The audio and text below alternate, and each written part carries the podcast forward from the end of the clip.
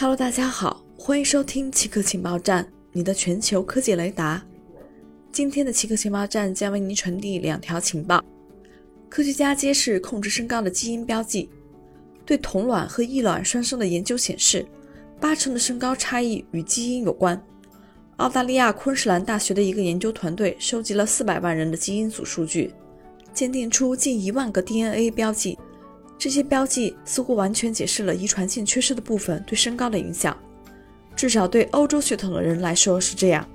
如果这些缺失的遗传因素对其他性状和疾病的贡献能够被识别出来，并延伸到其他血统中，研究结果就可以为新的生物学和个性化医疗做出贡献。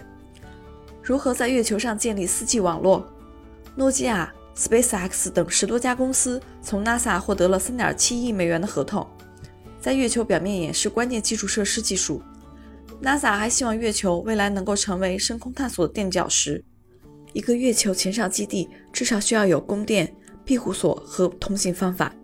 月球的 4G 网络将不只是传输语音和数据，还将用于处理远程操纵，如远距离控制月球车。天线和基站将需要为严酷和充斥辐射的月球环境进行加固。在月球的昼夜周期中，网络基础设施还需要接受超过二百五十度的极端温度变化的考验。诺基亚将与建造月球车的 Intuitive Machines 合作，在月球表面铺设 4G 基础设施。以上就是今天极客情报站的所有内容，谢谢您的收听。